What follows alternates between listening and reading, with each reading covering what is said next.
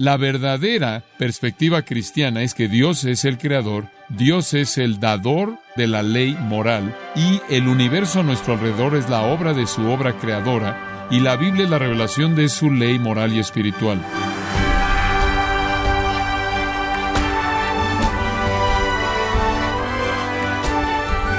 Le damos la bienvenida a esta edición de Gracia a vosotros con el pastor John MacArthur. El interés de la NASA en el planeta Marte ha confirmado una cosa. La mayoría de la gente está dispuesta a llegar lejos para rechazar que existe un Dios soberano que creó el universo. Pero usted qué piensa? ¿Está indeciso respecto a los orígenes del universo?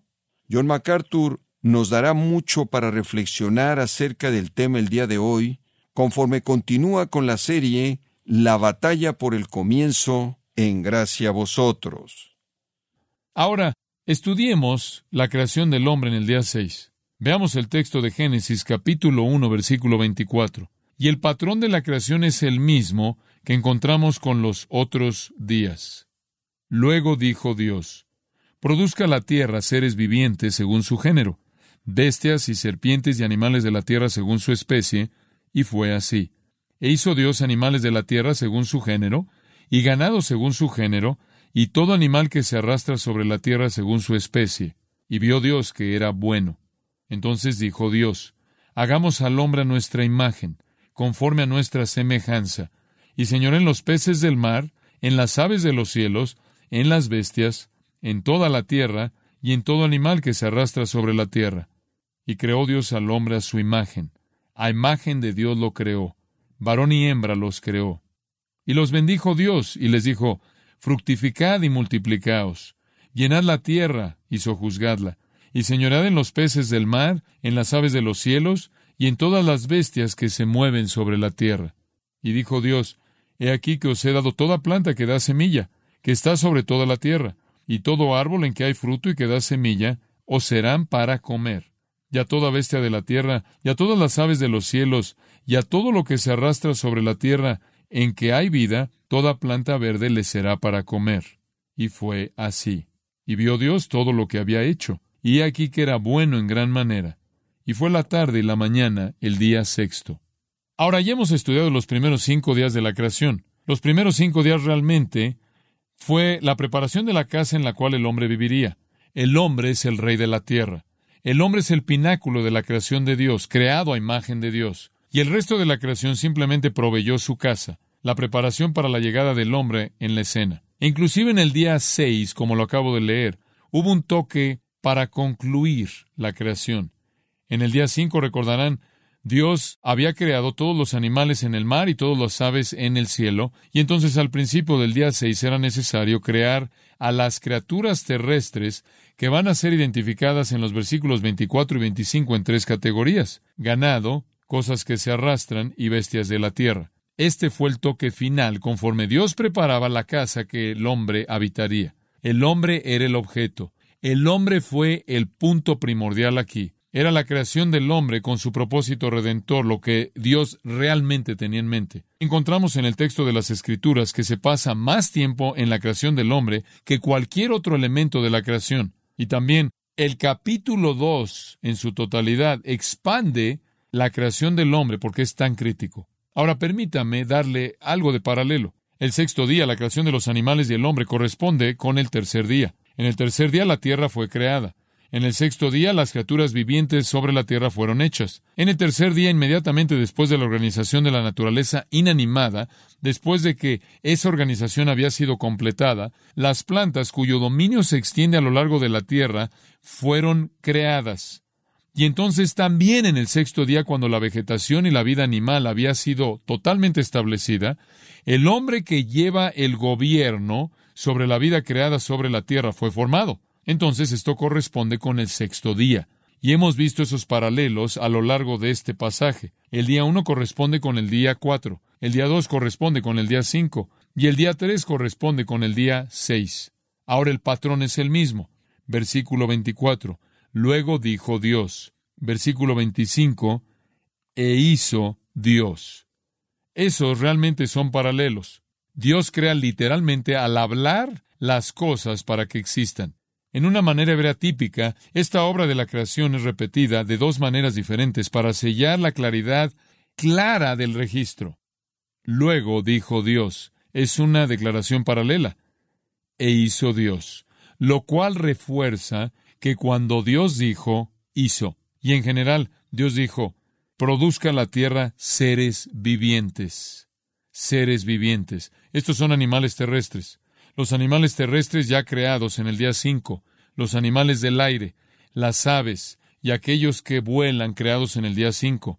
Únicamente quedaban los animales terrestres. Por cierto, no evolucionaron, sino que fueron creados instantáneamente. Criaturas vivientes creadas, y se refiere a los animales terrestres en tres categorías. Creo que, por cierto, son fascinantes. Y esto no estaría en línea con la taxonomía contemporánea, creo que lo podríamos llamar así, la categorización temporal de animales, tales como los anfibios y reptiles y todo eso, los mamíferos y demás. La Biblia simplemente le presenta tres categorías simples. Ganado, cosas que se arrastran y bestias de la tierra. Ganado o bestias, creo que casi todos los eruditos hebreos están de acuerdo con esto, es una palabra que habla de animales que pueden ser domados y domesticados para el uso del hombre. Pensamos inmediatamente cuando pensamos que hemos domesticado un animal, por ejemplo, un perro.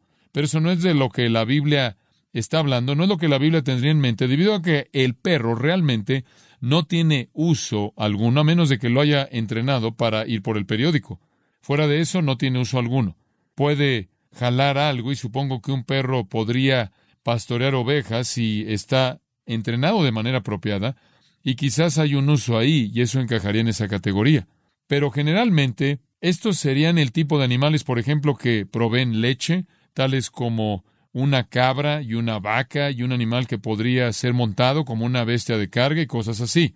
Animales que pueden ser domados y domesticados y usados por el hombre. Y después una segunda categoría aquí son serpientes. Y claro, inmediatamente viene a la mente serpientes y también lagartijas y cosas así. Pero probablemente va más allá de eso. Cualquier cosa que se arrastra sobre la tierra. Eso incluiría un mundo de insectos, como también, y la mayoría de los eruditos también dirían que se refiere a animales pequeños con patas cortas que parecen casi estarse arrastrando, como los conejos que vienen todo el tiempo a nuestro jardín y se comen las flores. Estos serían con patas cortas. Y un escritor hebreo dice, y cito, animales con patas cortas cuyos vientres no están lejos del suelo. Fin de la cita. Insectos, roedores, como también serpientes y anfibios, etcétera, etcétera. Animales así están incluidos aquí, por cierto, en Levítico capítulo 11, versículo 29. Y tendréis por inmundos a estos animales que se mueven sobre la tierra la comadreja, el ratón, la rana según su especie, el erizo, el cocodrilo, el lagarto, la lagartija y el camaleón. Entonces ahí tiene usted una combinación de esas cosas, el ratón junto con los reptiles. Y probablemente esa es una categoría bastante general para cosas que se arrastran. Y después la tercera categoría, tenemos aquí los animales de la tierra y serían los animales cuadrúpedos de cierto tamaño que generalmente no son domados. Usted sabe, pensamos inmediatamente en leones y jirafas y elefantes y rinocerontes, hipopótamos y tigres y animales así que no son domesticados para ningún propósito para el hombre.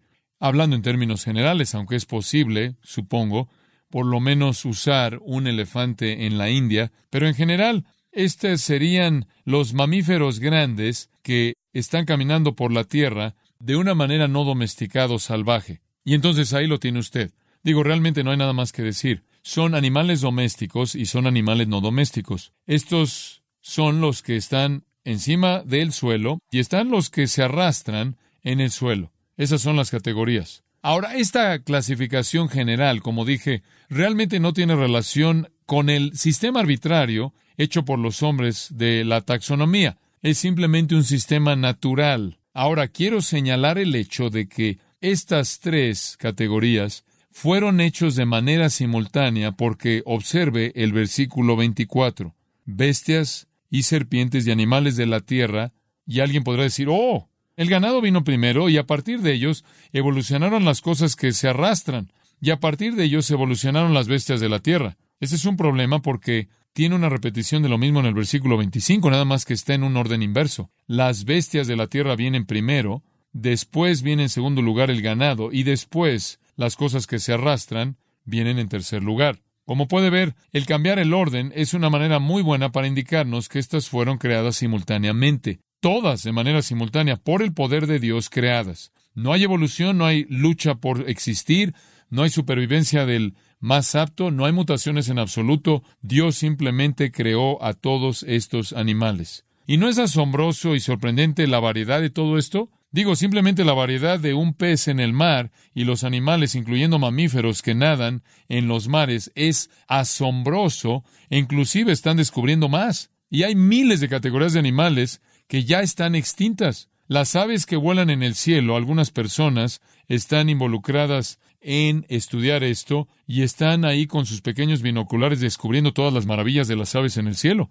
Y después ve a los animales y los insectos y todos los reptiles y todas las cosas que se arrastran por toda la tierra y simplemente es increíble, es asombroso que Dios tiene una capacidad tan inmensa en términos intelectuales de concebir y diseñar a todas estas criaturas. Pero lo hizo. Y versículo 24 produzca la tierra, produzca la tierra. Ahora, ¿por qué dijo eso? ¿Por qué dijo produzca la tierra? Bueno, creo que simplemente es otra manera de decir que aparezcan sobre la tierra. Pero también es verdad, y necesito señalarle esto, que los cuerpos de los animales están compuestos de los mismos elementos de la tierra. Eso es correcto. Los cuerpos de los animales están constituidos de los mismos elementos químicos de la tierra y surgen de la tierra para ser formados y cuando mueren regresan a la tierra, por así decirlo, porque fueron hechos de los mismos elementos. De hecho, inclusive este es el caso con el hombre. Observe el capítulo 2, versículo 7. Entonces Jehová Dios formó al hombre del polvo de la tierra. Él formó al hombre del polvo de la tierra y entonces con los mismos componentes que hizo la tierra, Dios hizo a los animales, mismos materiales químicos. Ahora, cuando Él los hizo, Él los llamó seres vivientes. Y le recuerdo rápidamente que este es un concepto muy importante. A las plantas nunca se les llama seres vivientes. A los árboles nunca se les llama seres vivientes tiene la vegetación creada allá atrás en el versículo 11 y 12, es llamada vegetación ahí. Algunos lo traducen hierbas, pero la mejor traducción es vegetación, pero nunca son llamadas seres vivientes. Cuando llega al versículo 20, la primera vez que tiene seres vivientes es cuando las criaturas del mar son creadas, y las criaturas del aire, las aves y los peces y otras que están en el mar. Todas son llamadas criaturas vivientes. ¿Y qué fue lo que le dije que era característico de las criaturas vivientes? Se mueven, las plantas no se mueven y tienen conciencia.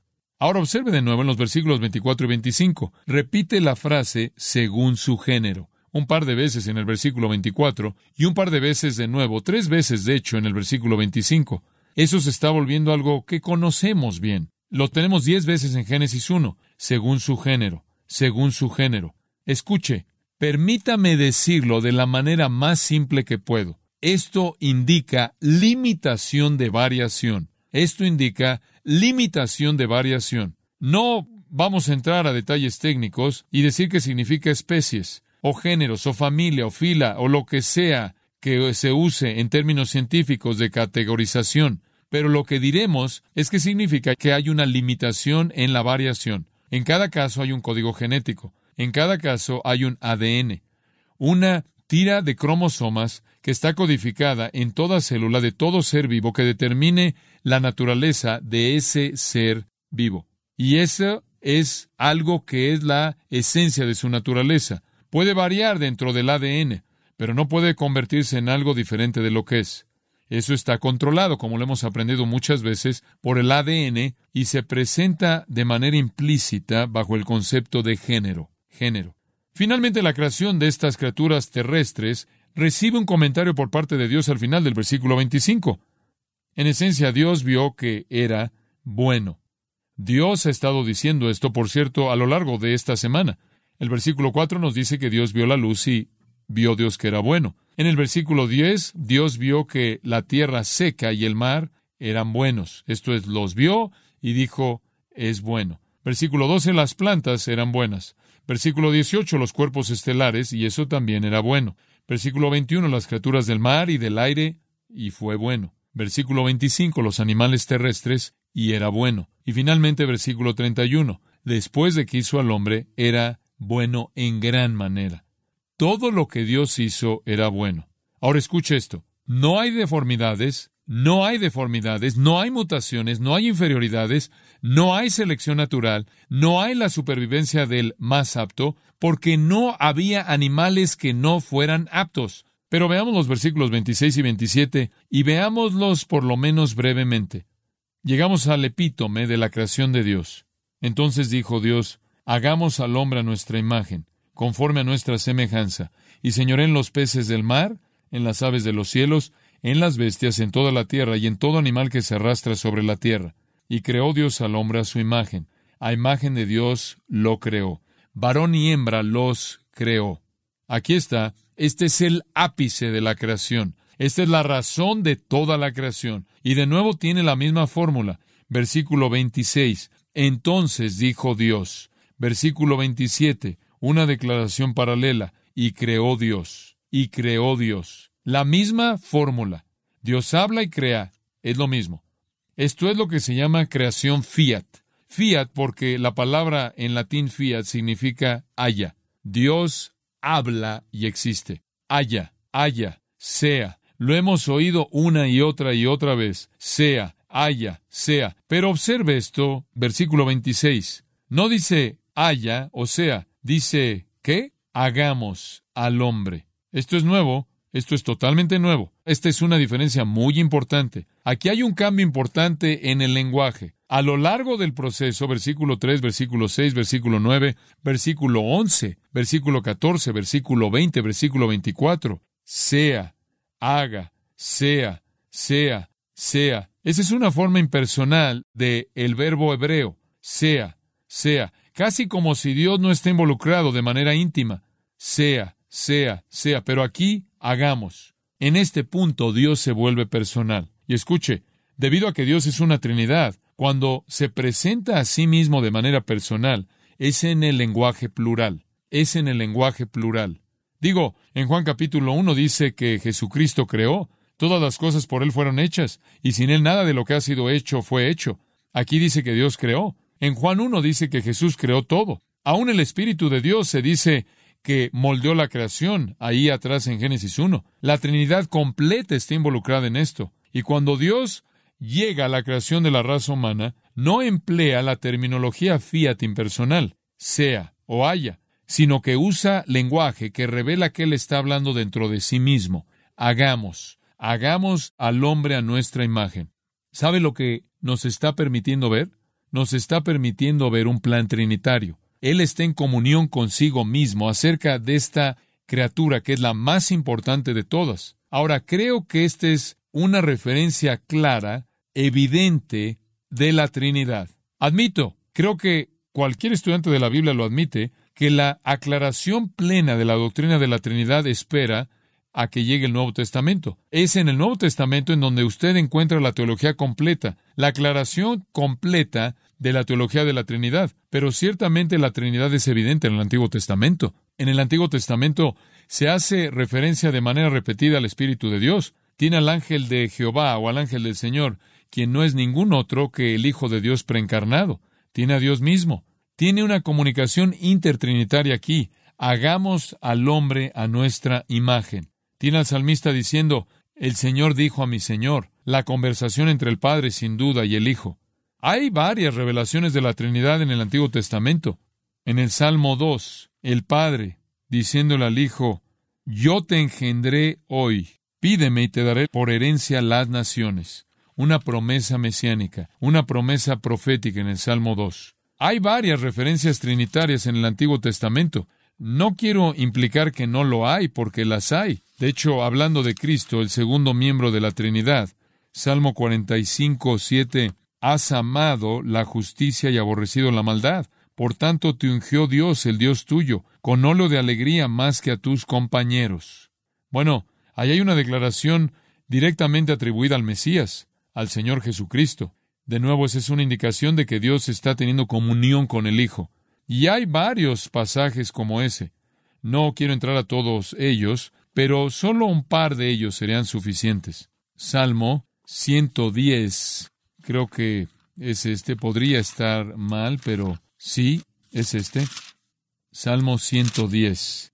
Jehová dijo a mi Señor, siéntate a mi diestra, hasta que ponga tus enemigos por estrado de tus pies. Bueno, eso, aún en el Nuevo Testamento se hace referencia a esto, aplicándose a Cristo. Entonces tiene a Dios el Padre comunicándose con Dios el Hijo en una conversación entre los dos. Entonces, hay referencias trinitarias en el Antiguo Testamento. Es importante reconocer eso. Pero el entendimiento pleno, completo de la Trinidad realmente florece en el Nuevo.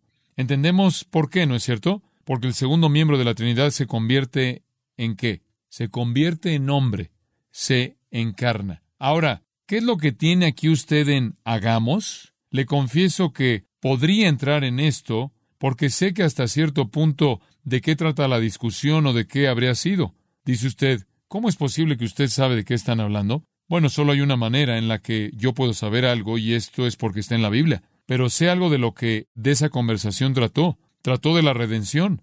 Fue acerca de la redención porque escuche esto, la tierra ya había sido formada, ¿verdad? ¿Es verdad eso? Muy bien. Y de acuerdo con la Biblia, Apocalipsis 13.8, Apocalipsis 17.8, nuestros nombres fueron escritos en el libro de la vida del Cordero. ¿Cuándo? Desde antes de la fundación de la tierra. Muy bien. Entonces, sabemos algo de lo que hablaron ahí, de qué trató esa conversación antes de que se formara y creara la tierra y antes de la creación del hombre. Fue una conversación que había alcanzado tal nivel que los nombres de hecho fueron registrados en el libro de Dios. ¿Nombres?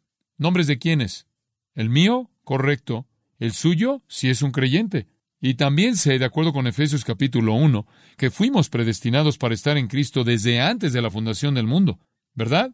¿No es eso lo que Efesios 1 dice? Entonces, sé algo de lo que trató esa conversación. Habían estado hablando de la redención y la Trinidad, o comunicándose acerca de la redención. Y un plan había sido desarrollado en la mente de Dios, y Dios amó de manera perfecta al Hijo, este es el plan. Dios quería demostrar su amor al Hijo, y hemos ya visto esto en el pasado. Este es un lugar perfecto para meterlo. Dios amó de manera perfecta al Hijo, él quiso demostrar su amor por el Hijo, el amor puro que Él tuvo por el segundo miembro de la Trinidad, y Él determinó que Él haría eso de una manera asombrosa.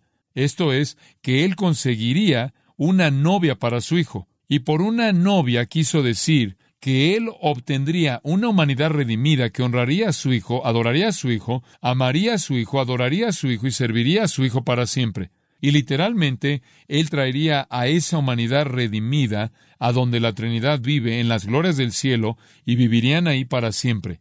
Ese era el plan. Crear la tierra y el universo entero y todo lo que haya ahí meramente como el escenario para que se desarrollara el plan.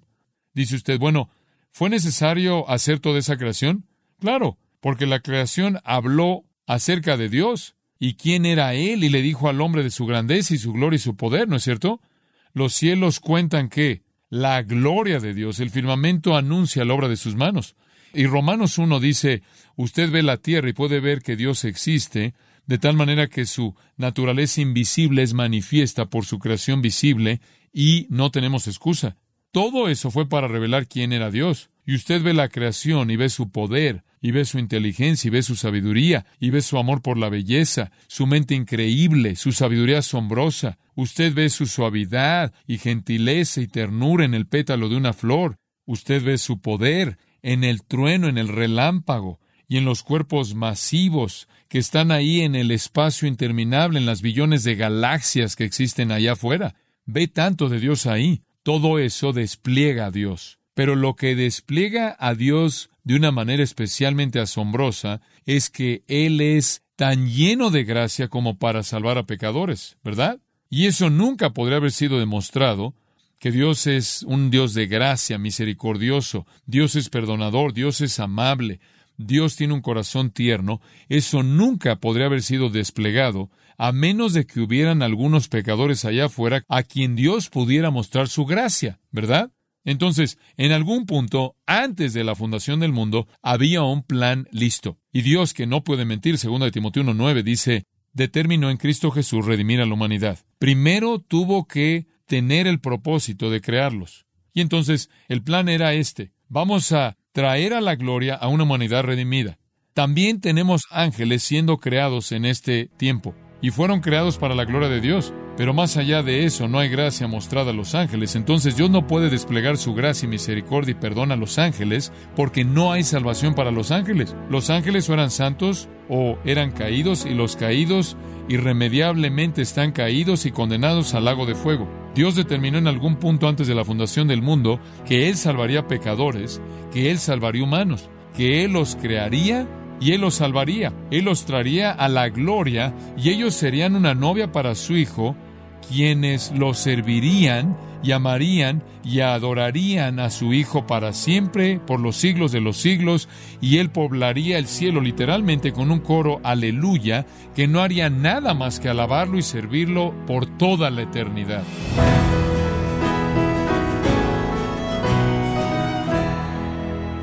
John MacArthur nos ha mostrado las razones bíblicas de los orígenes del universo y la creación del hombre, y nos mostró cómo el pensamiento evolucionario se ha infiltrado en la Iglesia.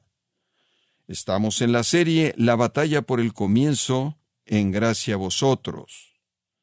Y quiero recordarle, estimado oyente, que tenemos a su disposición la teología sistemática, escrita por John MacArthur, donde puede profundizar el tema de la teología de la creación y puede adquirirlo en nuestra página en gracia.org o en su librería cristiana más cercana, recordándole que puede descargar todos los sermones de esta serie La batalla por el comienzo, así como todos aquellos que he escuchado en días, semanas o meses anteriores en gracia.org. Si tiene alguna pregunta o desea conocer más de nuestro ministerio, como son todos los libros del pastor John MacArthur en español, o los sermones en CD que también usted puede adquirir, escríbanos y por favor mencione la estación de radio por medio de la cual usted nos escucha en gracia a vosotros. Es importante conocer no solo el país y ciudad de donde usted nos escucha, sino también la radio. Para quienes contactan nuestro ministerio por primera vez, pueden solicitar una copia del mensaje de promoción sin costo alguno, un mensaje por oyente, únicamente. Si usted vive en los Estados Unidos o Puerto Rico, escríbanos a Gracia Vosotros, P.O. Box 4000, Panorama City, California 91412. O puede escribirnos a través del siguiente correo electrónico radio arroba